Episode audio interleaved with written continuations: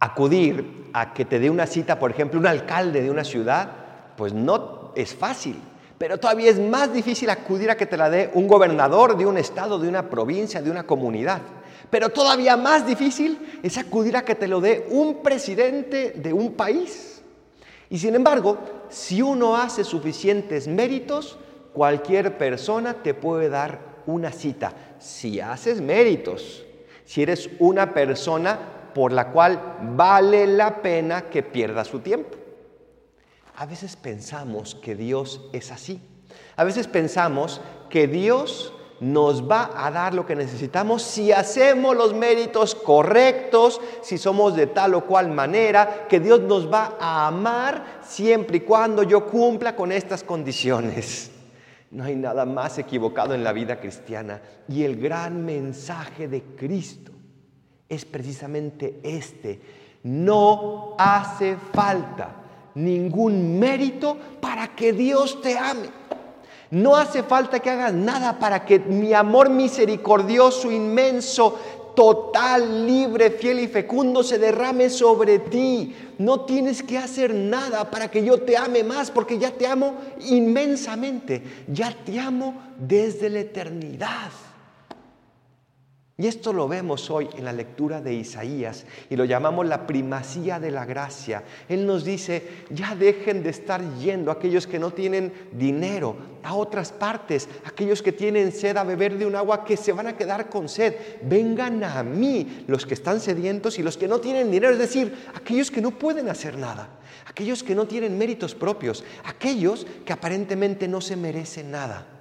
Vengan a mí porque mi amor es total, libre, fiel, fecundo, es incondicional. Vengan a mí.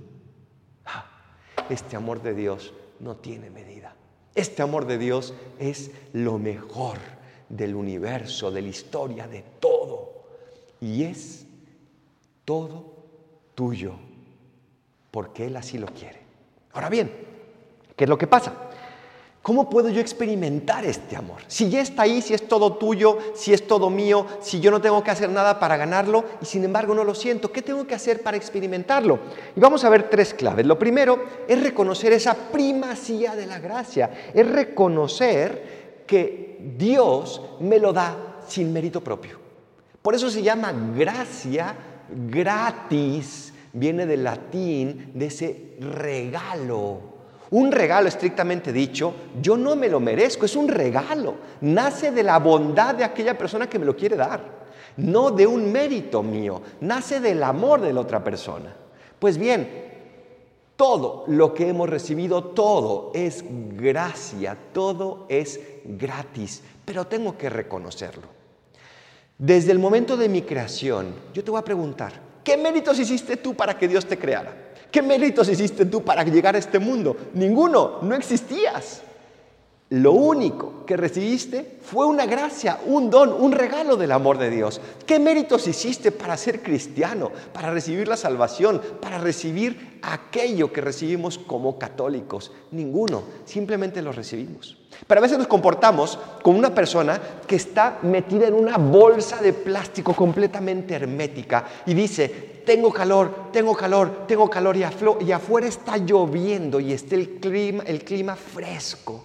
Y tú le dices, quítate la bolsa, ¿cómo no vas a tener calor? Es más, te vas a ahogar. No, tengo calor, tengo calor, tengo calor. Así nos comportamos frente a Dios. No reconocemos que esa gracia viene y le ponemos obstáculos. Estamos frente a Él cerrados. Y esa es la segunda condición para experimentar el amor de Dios, no tengo que hacer ningún mérito. Lo único que tengo que hacer es quitar los obstáculos que no dejan a esa lluvia de la gracia derramarse sobre mí. Pero claro, tengo que quitar esa bolsa por lo menos, tengo que dejar que esa gracia penetre en mí, porque allí está, como un torrente de una presa que está ahí metido y lo único que tengo que hacer es abrirle la puerta para que fluya completamente. Tengo que quitar, que despejar aquello que yo estoy poniendo para que ese amor no se derrame en mí. Y vamos a ver cinco posibles obstáculos que tal vez no están dejando que tu corazón experimente el amor de Dios. El primer obstáculo es la tibieza. El peor mal que podemos experimentar es esa tibieza.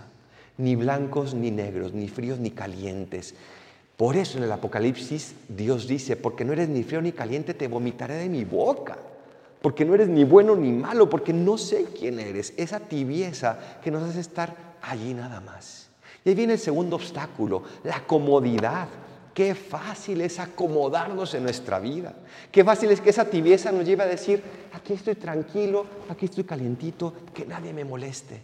Y entonces ya no pongo yo todo de mi parte para poder quitar cualquier obstáculo y dejo que se sigan llenando esos obstáculos. Y me convierto como en esos inmensos buques que no pueden navegar. ¿Por qué? Porque se les han ido juntando pequeños animalitos, no me acuerdo ahorita cómo se llaman, pero que a base de juntarse se convierten en millones y en una capa que ya no los hace tan pesados que ya no se mueven. Esa comodidad que tenemos que sacudirnos, que nos lleva a la pereza, que nos lleva al conformismo. Tercer obstáculo, la costumbre. Recibimos tantas gracias, tantos regalos de Dios, que ya nos acostumbramos, ya se nos hace lo normal. Una de las grandes bendiciones de esta pandemia es que nos vamos a volver a convencer de lo hermoso que es ir a misa, de lo hermoso que es entrar a un templo y ver esa maravilla, de lo hermoso que es poder ver cara a cara a Cristo en la Eucaristía. La rutina tenemos que también sacudirla de nuestra vida porque no deja que el amor de Dios se derrame sobre nosotros. Cuarto obstáculo, peligrosísimo también, la soberbia. De pensar que yo no necesito eso, que yo puedo solo.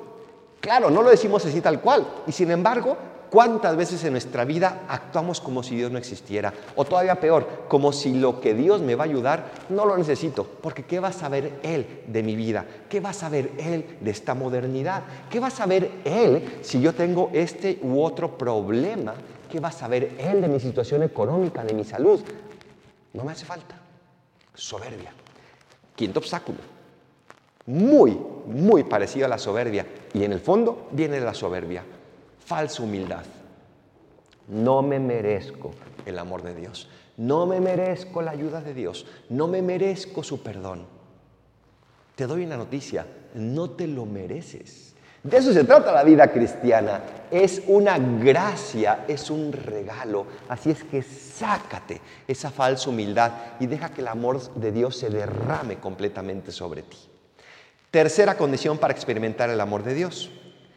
Si yo voy a vivir a una casa y en la casa se respira un ambiente de amor impresionante. Yo digo, quiero ser parte de esta familia. Se respira felicidad, alegría, caridad, serenidad, paz. Yo quiero ser parte de esta familia. Y claro, en esa familia, al haber puro amor, me aceptan. Pero para yo entrar en esa familia, tengo que seguir unas ciertas normas. No voy a ser perfecto, pero tengo que seguir las normas de esa casa. Como en cualquier casa tiene que haber ciertas normas. Pero el amor va más allá de las normas. Entonces, esta tercera condición, darlo todo, significa que yo entro a formar parte de la iglesia. Claro que hay unas ciertas normas. Es una casa donde queremos vivir amándonos, entregándonos y con caridad. No es lo esencial, pero si quiero amar, tengo que cumplir con ciertas condiciones. Dice Jesús en el Evangelio, ustedes son mis amigos si hacen lo que yo les mando. Sin la gracia eso es imposible, pero gracias a ese regalo que Dios nos da, podemos comportarnos de tal manera, siguiendo los mandamientos, que vamos a poder formar parte de esta familia que se llama iglesia. Te vas a equivocar, no vas a atinarle a todo Seguramente no vas a cumplir efectivamente con todo, pero como dice Luis María Martínez, Dios no quiere la perfección de tu, conducta, quiere la perfección de tu corazón. Y eso lo vemos hoy clarísimamente en el Evangelio. Para darle de comer a miles de personas, Jesús no necesitó de miles de panes y de peces. le bastó lo que un pobre niño le dio, cinco panes y dos peces. Pero ese niño no se quedó con nada.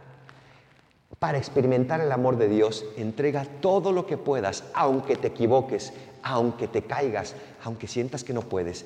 Tú da todo y el resto Dios se encarga, como dicen los santos. Trabaja como si todo dependiera de ti, pero vive en paz porque todo depende de Dios. Por eso San Pablo fue capaz de decir en esta segunda lectura, ¿quién nos separará del amor que Cristo nos tiene? Nadie.